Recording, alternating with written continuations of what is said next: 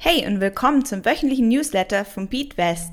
Mit unserem wöchentlichen Update erfährst du kurz und knapp, was diese Woche im Finanzmarkt passiert ist und bekommst zusätzlich hilfreiches Wissen zum Thema Investieren. Aber bevor es losgeht, ganz kurz noch etwas über BeatWest. Wir sind eine Investmentplattform, welches dir mit Hilfe von Wissensaufbau ermöglicht, mit dem Investieren zu starten und dein Portfolio weiterzuentwickeln. Mehr dazu kannst du unter www.beatwest.com erfahren. Hi, ich bin Lisa von Beatwest und wir schauen uns jetzt gemeinsam an, wie die Preise in Deutschland weiter steigen und welche Produkte besonders teuer geworden sind.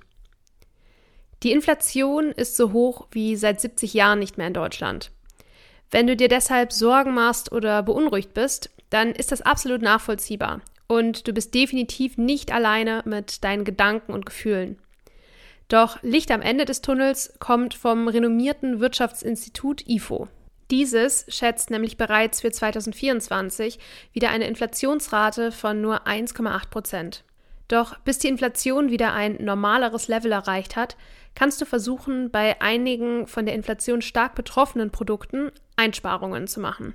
Das Statistische Bundesamt hat nun eine Studie veröffentlicht, in der es die Produkte vorstellt, deren Preis sich enorm verteuert hat. Im Zuge dieser Studie veröffentlichten die Verbraucherschützer eine Reihe von Spartipps, die wir dir nicht vorenthalten möchten. Schauen wir uns zunächst einmal an, welche Preise in den vergangenen Monaten besonders stark gestiegen sind. Du ahnst es wahrscheinlich schon.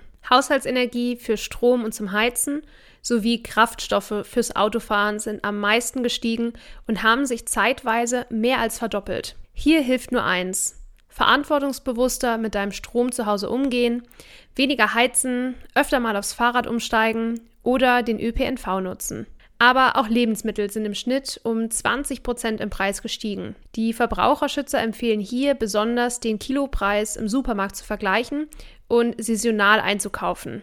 Aktuell haben beispielsweise Grünkohl oder Kürbissaison. Außerdem kannst du die hohen Fleischpreise mit pflanzlichen Alternativen ersetzen. Hierzu eignen sich Hülsenfrüchte wie Linsen, Erbsen, Bohnen, Kichererbsen und Sojabohnen besonders gut.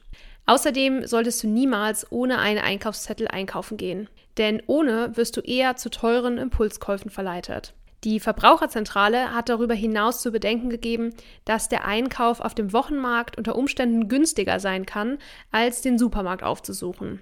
Des Weiteren solltest du auch auf Fertiggerichte und Lieferdienste verzichten. Du merkst also, dass es so einige Einsparpotenziale gibt, die du wahrnehmen kannst. Außerdem bist du der Inflation nicht komplett ausgeliefert, sondern kannst den Effekt auf dich selbst gut steuern. Deine persönliche Inflationsrate kann erheblich vom Durchschnitt abweichen. Wenn du wissen möchtest, wie hoch deine persönliche Inflationsrate ist, dann google das doch einfach mal. Es gibt nämlich einen persönlichen Inflationsratenrechner. Nichtsdestotrotz gilt, dass Investieren die einzige wahre Lösung ist, der Inflation nachhaltig den Kampf anzusagen. Du solltest jedoch nur das Geld investieren, auf das du in den nächsten Jahren nicht angewiesen bist.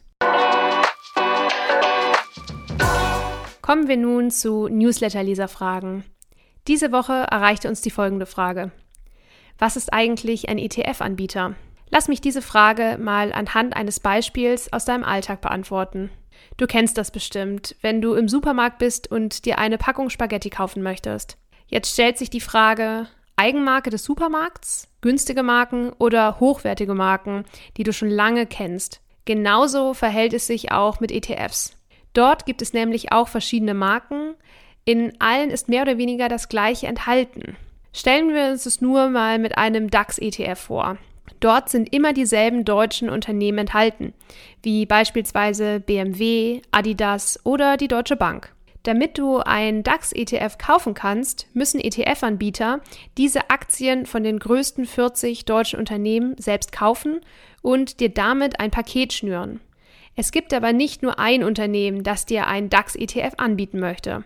Diese Anbieter kannst du dir wie die unterschiedlichen Spaghetti-Marken vorstellen. Die größten Anbieter sind zum Beispiel iShares, Vanguard und Amundi. Bei diesen Anbietern gibt es kaum einen Unterschied in der Qualität. Es zahlt sich also nicht aus, sich lange den Kopf darüber zu zerbrechen, welchen Anbieter man hier wählt. Merkt ihr also, wenn DAX ETF draufsteht, dann ist auch DAX ETF drinne. und die anderen unterschiedlichen Marken haben keinen wesentlichen Einfluss auf deine Investition. Wege, weniger Geld auszugeben. Teil 1. Viele Menschen verschwenden ihre Jugend damit, die Karriereleiter zu erklimmen. Workaholics tauschen Lebenszeit gegen einen hohen Gehaltscheck. Und nachdem sie lange gearbeitet haben, glauben sie, dass sie sich etwas Materielles verdient haben. Doch der Kauf neuer Dinge kommt niemals an das Gefühl einer tiefen menschlichen Verbindung heran. Wenn du mehr Zeit mit deinen Freunden oder geliebten Menschen verbringst, wirst du ein Gefühl der Fülle und Zugehörigkeit verspüren.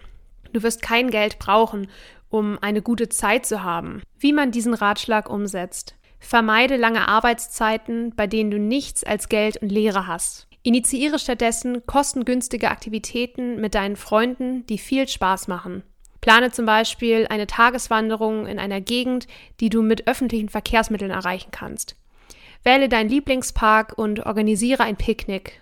Starte eine Tanzveranstaltung in deinem Wohnzimmer. Lade deine Freunde zu einem Quizabend ein. Je mehr Fülle du in deinen Beziehungen spürst, desto weniger wirst du Geld für Dinge ausgeben wollen.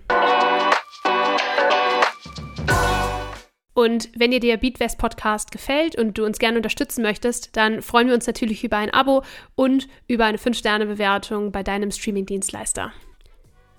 Der Inhalt dieses Podcasts dient ausschließlich der allgemeinen Information. Diese Informationen können und sollen eine individuelle Beratung durch hierfür qualifizierte Personen nicht ersetzen. Die hier angegebenen Informationen stellen keine Anlageberatung und keine Kaufempfehlung dar.